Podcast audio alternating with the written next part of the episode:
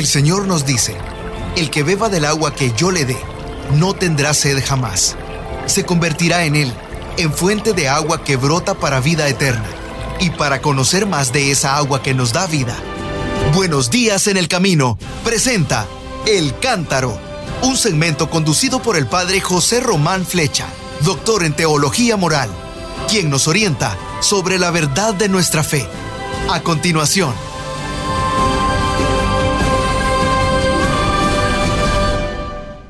Mis queridos hermanos, soy el padre José Román Flecha de la Diócesis de León en España, hablándoles desde la ciudad de Phoenix en el estado de Arizona.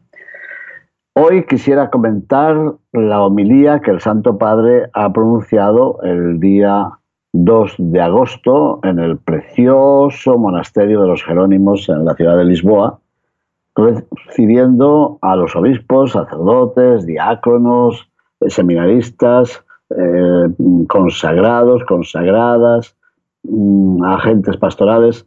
Bueno, era así como su prólogo a las muchas intervenciones que está ya teniendo y que tendrá con motivo de la Jornada Mundial de la Juventud.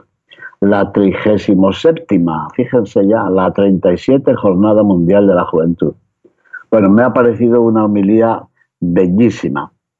Comenzó diciendo, mmm, me siento feliz de estar entre ustedes.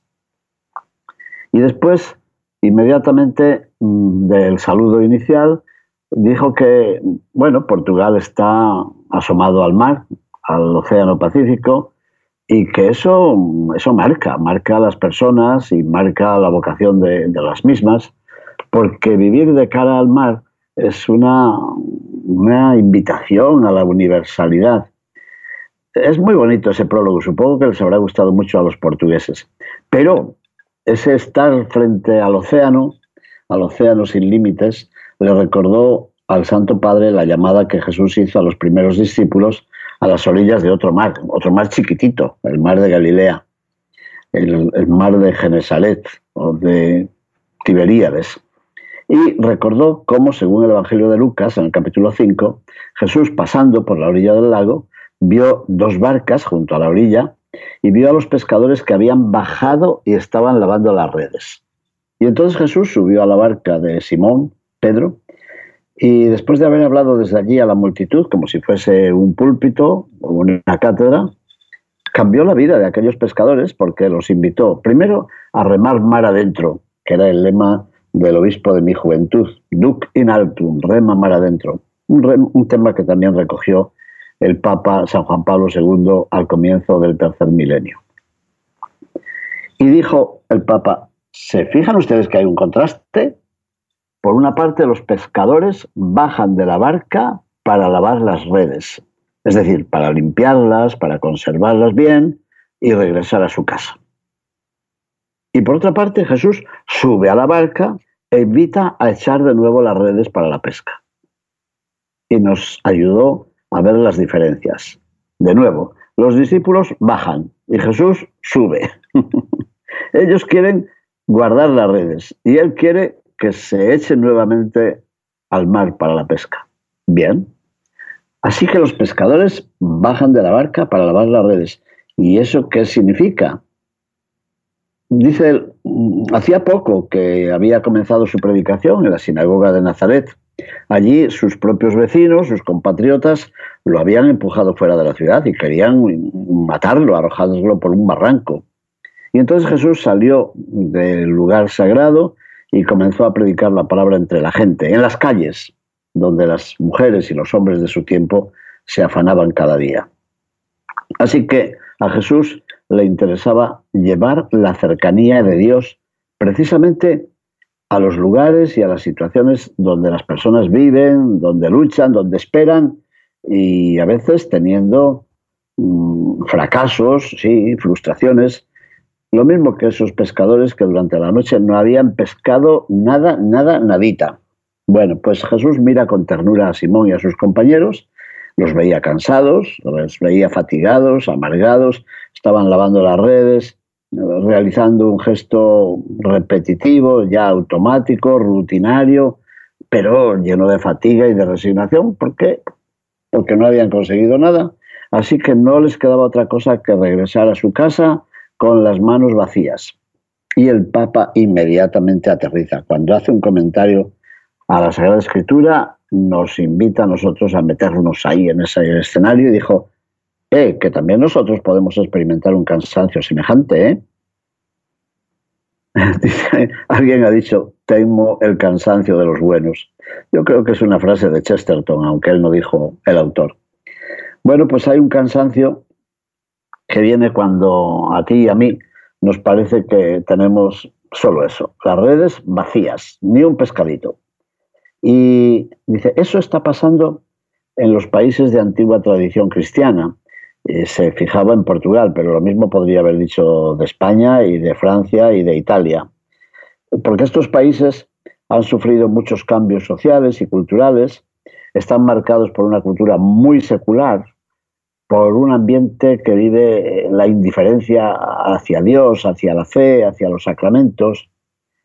Y ahí está el peligro. Nos entra en el corazón la mundanidad, un peligro del cual él había hablado en su exhortación Evangelii Gaudium, el gozo del Evangelio.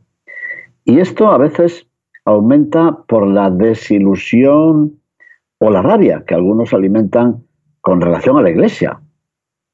¿Por qué? Porque a veces es verdad que los que vivimos en la iglesia damos un mal testimonio, eh, producimos escándalos y eso nos está invitando a la humildad y a la purificación tenemos que acoger también la palabra de los que nos critican, ¿cómo no? Pero miren, cuando uno se siente desalentado, desanimado, el riesgo es, como los apóstoles, bajar de la barca y quedar atrapado en nuestras propias redes, las redes de la resignación y del pesimismo. Pero no, fíjense que el Señor acoge nuestras fatigas y nos invita a otra cosa a volver, subir, a volver a la barca y hacernos a la mar. Jugó con la palabra, dice, a veces nosotros nos jubilamos del celo apostólico, somos mayores, eh, nos jubilamos o nos jubilan, y entonces ¿qué pasa? Que nos transformamos en funcionarios de lo sagrado. Ay, qué triste, lo dijo.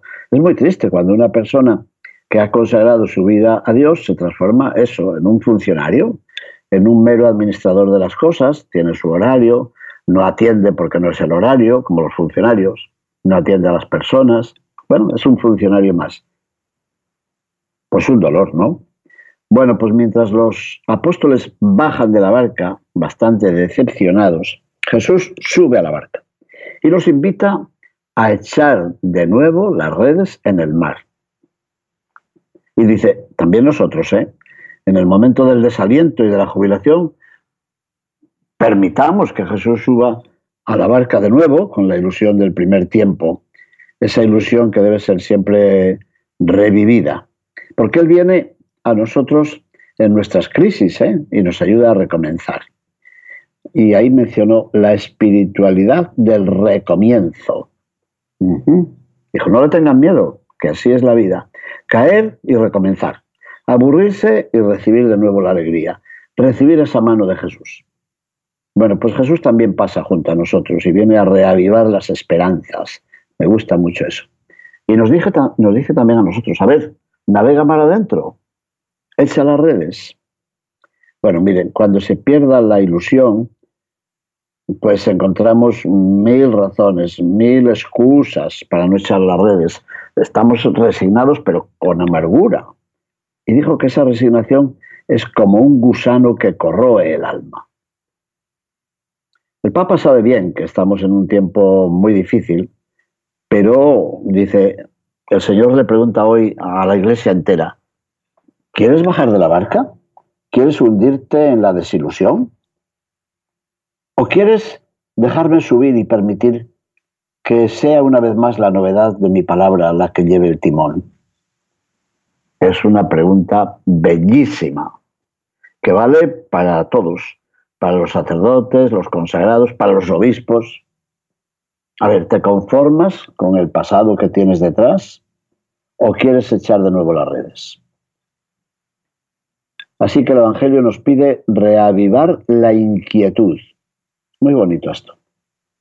Mire, si nos vamos acostumbrando y aburriendo, mmm, tenemos que escuchar la segunda llamada de Jesús. Él nos llama de nuevo y nos llama para hacernos caminar o para navegar. Y nos dijo, no le tengan miedo a esa segunda llamada de Jesús, que no es ilusión, es Él, es Él que vuelve a golpear a la puerta. Y esa inquietud es buena, es buena mmm, cuando nos dejamos seducir por esa llamada de Jesús. La inquietud buena la inmensidad del océano, eso que nos entrega a todos un horizonte inmenso. Y ahí citó una homilía del padre Antonio Vieira. Yo lo conozco porque los portugueses que hemos tenido de alumnos en la Universidad Pontificia de Salamanca, y alguno muy querido porque ha dedicado su tesis doctoral a mis escritos, como el padre rector del Seminario de Braga. Bueno, pues ellos me ayudaron a reconocer, a conocer al padre Antonio Vieira. Y dice que él decía, para nacer poca tierra y para morir toda la tierra. Para nacer Portugal y para morir el mundo entero. Está bien, ¿no? Así que hay que echar de nuevo las redes, abrazar al mundo con la esperanza del Evangelio. Y a eso estamos llamados. Así que no es tiempo de detenerse, es tiempo de tomar decisiones. ¿Y qué decisiones? Y ahí el Papa pasó a una segunda parte de su homilía que me parece tan interesante como la anterior. En la anterior ya vimos que hacía un contraste entre bajar de la barca y volver a subir a la barca, entre traer las redes a tierra o echar las redes en el mar. Eso fue la primera parte de su preciosa homilía. Y en la segunda habló de las decisiones. Hay tres decisiones inspiradas en el Evangelio. Primera, navegar mar adentro. ¿Y eso qué significa? Tener un corazón grande, no ser encogidos, no ser pusilánimes, echar las redes de nuevo al mar, dejar la orilla de las desilusiones, del inmovilismo, tomar distancia de esa tristeza dulzona y de ese cinismo irónico que a veces nos asaltan frente a las dificultades. Tristeza dulzona y cinismo irónico. Está bien eso. Dijo, examinemos la conciencia sobre esto. A ver, recuperar la ilusión. Pero una ilusión madura, no la ilusión tonta de quien se imagina que va a conquistar el mundo. No. Esa ilusión que viene después del fracaso y después del aburrimiento. Dijo, sí, mm, yo lo sé, que no es fácil recuperar esta ilusión adulta, pero hay que hacerlo, porque hay que pasar del derrotismo a la fe. Sí, Simón Pedro dice, bueno, no hemos pescado nada en toda la noche, pero si tú lo dices, echaré las redes. Eso, si tú lo dices. Confiar cada día en el Señor, confiar en la palabra. Pero al mismo tiempo hace falta mucha oración. Y nos preguntó a cada uno, a ver, pregúntate, ¿cómo rezas tú? Y volvió a repetir la imagen que tantas veces menciona. ¿Oras como un loro? ¿Qué sé yo? ¿Otro animalito de estos que hablan un poco? ¿Rezas diciendo bla, bla, bla, bla? ¿O durmiendo la siesta delante del sagrario porque no sabes cómo hablar con el Señor? Mira, Solo en la adoración, solo ante el Señor se recuperan el gusto y la pasión por la evangelización. Algo parecido a lo que decíamos mencionando a San Juan María Vianney. La oración de adoración la hemos perdido. Eso nos dijo Santo Padre, eso es una bomba, ¿eh? dijo, la hemos perdido todos. Sacerdotes, obispos, consagradas, consagrados, todos tienen que recuperar esa oración en silencio ante el Señor. Y recuerdo a la Madre Teresa de Calcuta. Por cierto, había algunas religiosas de la congregación de la Madre Teresa de Calcuta escuchándole. La Madre Teresa, que estaba metida en tantas cosas, en tantas tareas, nunca dejó la adoración. Y se preguntaba si lo que estaba haciendo valía la pena o no. Dice, pero estos momentos de duda los pasó también otra Teresa, Santa Teresita del Niño Jesús, la Madre Teresa de Calcuta y Teresita. Bueno, pues en la oración se supera la tentación de llevar adelante es una pastoral de la nostalgia y de los lamentos. Pastoral de la nostalgia de los lamentos. Sí, claro, es que antes, cuando venía la gente, cuando antes de la pandemia, con lo que hacíamos, hay que ver lo que fuimos, hay que ver lo que fue nuestra parroquia, hay que fue. Bueno, bueno, pastoral de los lamentos. Y contó, dijo una historia. En un convento había una vez una monja que se lamentaba de todo. Las monjas le cambiaron el nombre y la llamaban Sor Lamentela. y dijo, ¿cuántas veces nuestras impotencias, nuestras desilusiones las transformamos eso, en lamentos? Bueno, pues hay que dejar esas lamentelas. Hay que tomar fuerza para navegar mar adentro, sin ideología, sin mundanidad espiritual que se nos mete en el alma y engendra un clericalismo, bueno, que no es solamente de los sacerdotes, también hay muchos laicos clericalizados que son peores que los curas, dijo. Ese clericalismo nos arruina. ¿No lo han visto ustedes? Tantos laicos que les gustaría vestir como los sacerdotes, tener una camisa con el cuello de los sacerdotes. Bueno, yo los voy encontrando por todas partes. No sé si ustedes no los ven. Pues el Papa los criticó ayer laicos clericalizados, que son peores que los curas. Y a veces hay también laicas clericalizadas en alguna sacristía y en alguna diócesis y en alguna cancillería. Bueno, qué sé yo. Y dijo él, ese clericalismo nos arruina. Y esa mundanidad espiritual es uno de los males más graves que pueden suceder en la iglesia. Bueno, buena, buen tirón de orejas, ¿eh? Dijo, ustedes tienen muchos ejemplos en este camino, ¿eh? Estamos rodeados de jóvenes. Bueno, quisiera recordar a un joven de Lisboa, San Juan de Brito, que era un muchacho de aquí, que hace siglos, en medio de muchas dificultades, se fue para la India y empezó a hablar y a vestirse del mismo modo de los que encontraba con tal de anunciar a Jesús. Pues bien, también nosotros estamos llamados a eso, a sumergir nuestras redes en el tiempo en que vivimos, a dialogar con todos, a hacer comprensible el Evangelio. y añadió una cosa que yo creo que lo decía por él mismo. Hacer comprensible el Evangelio, aunque eso nos haga correr el riesgo de alguna tormenta. Santo Padre, ¿estaba usted hablando de sí mismo? Yo creo que sí. Hacer comprensible el Evangelio, aunque eso suscite críticas contra nosotros. Qué bien. Bueno, pues Jesús viene y viene a nuestro encuentro y nos dice, soy yo, no temas. Cada uno que se mire a sí mismo. Esa era la primera decisión, ¿verdad?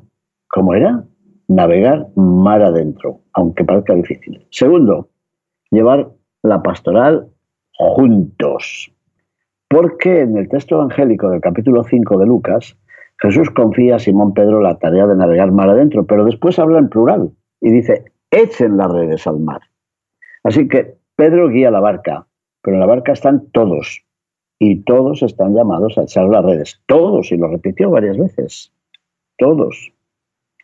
Bueno, para recoger una gran cantidad de peces no basta una persona sola. No. No pudieron hacerlo solos. Necesitaban compañeros. Y lo dice el texto hicieron señas a los compañeros de la otra barca para que fueran a ayudarlos. Y así llenaron dos barcas de peces. Uno significa soledad, cerrazón, autosuficiencia. Y dos significa compañía, solidaridad, relación, sinodalidad también, comunión, ayuda recíproca.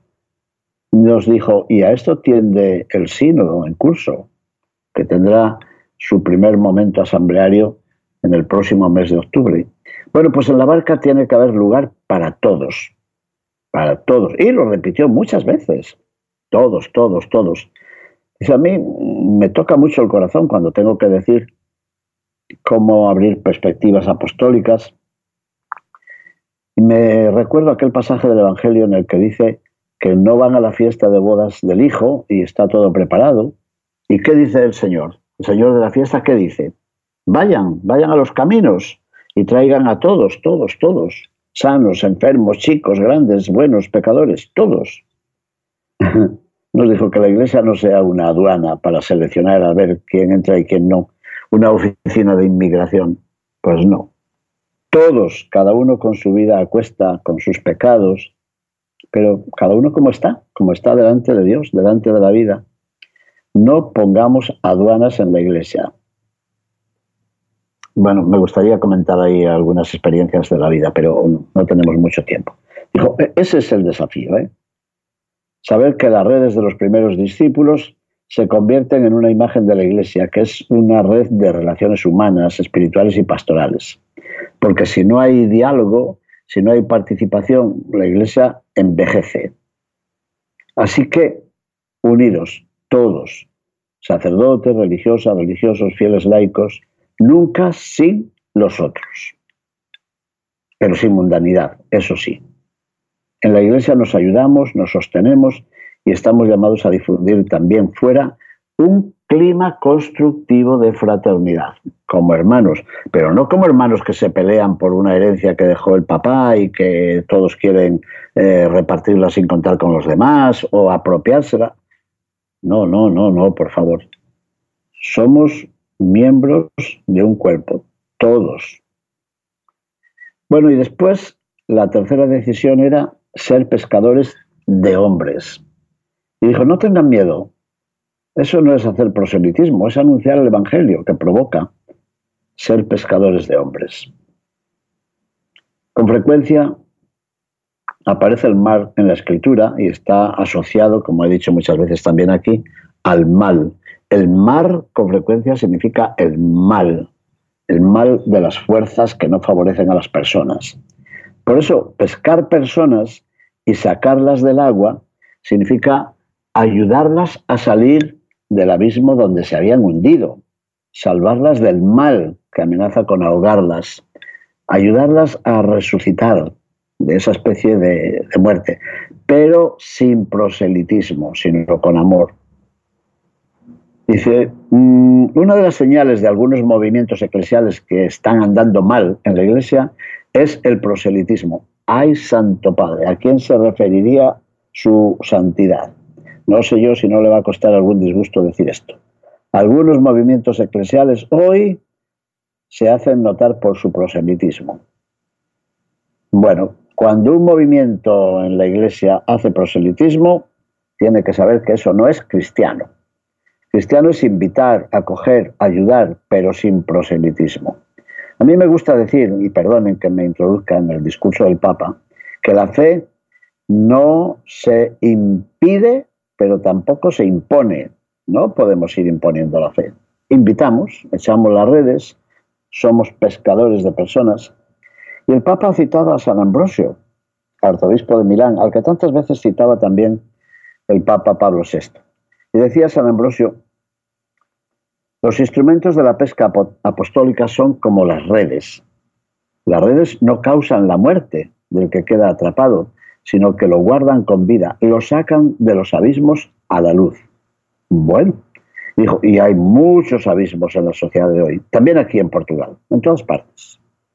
Tenemos la sensación de que falta el entusiasmo, la valentía de soñar, la fuerza de afrontar los desafíos, la confianza en el futuro, y ahí vamos. Navegamos en la incertidumbre, en la precariedad, en la pobreza de amistad social, en la falta de esperanza.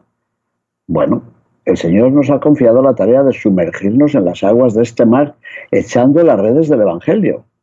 Y sin señalar con el dedo, sin acusar, sino llevando a las personas de nuestro tiempo una propuesta de vida, una propuesta de esperanza, una acogida, la vida de Jesús. Estamos llamados a invitarlos a la fiesta, a una sociedad multicultural. Bueno, me ha gustado tanto esto.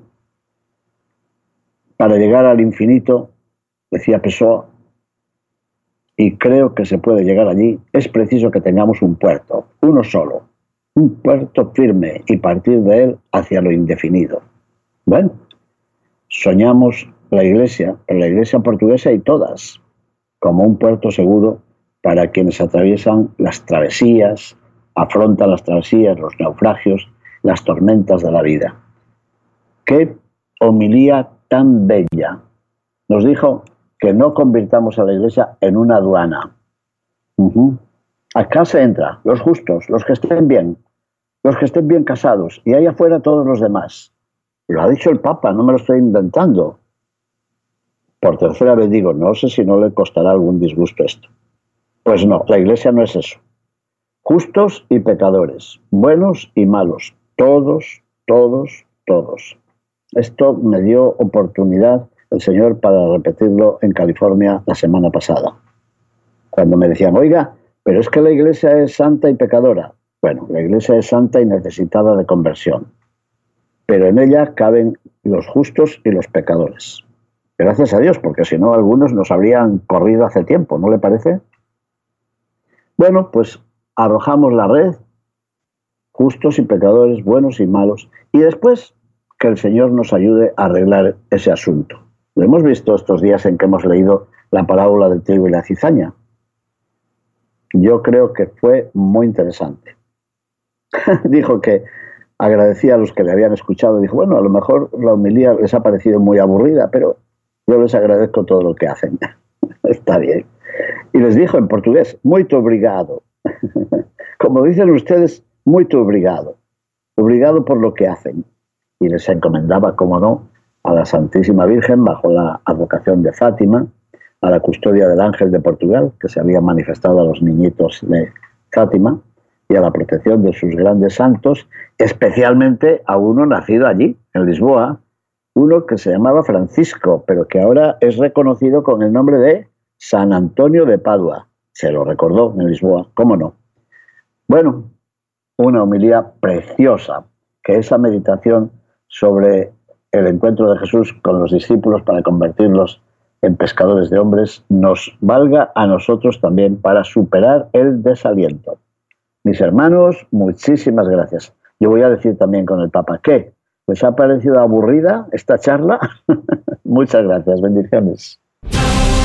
Buenos días en el camino presentó El Cántaro con el Padre José Román Flecha.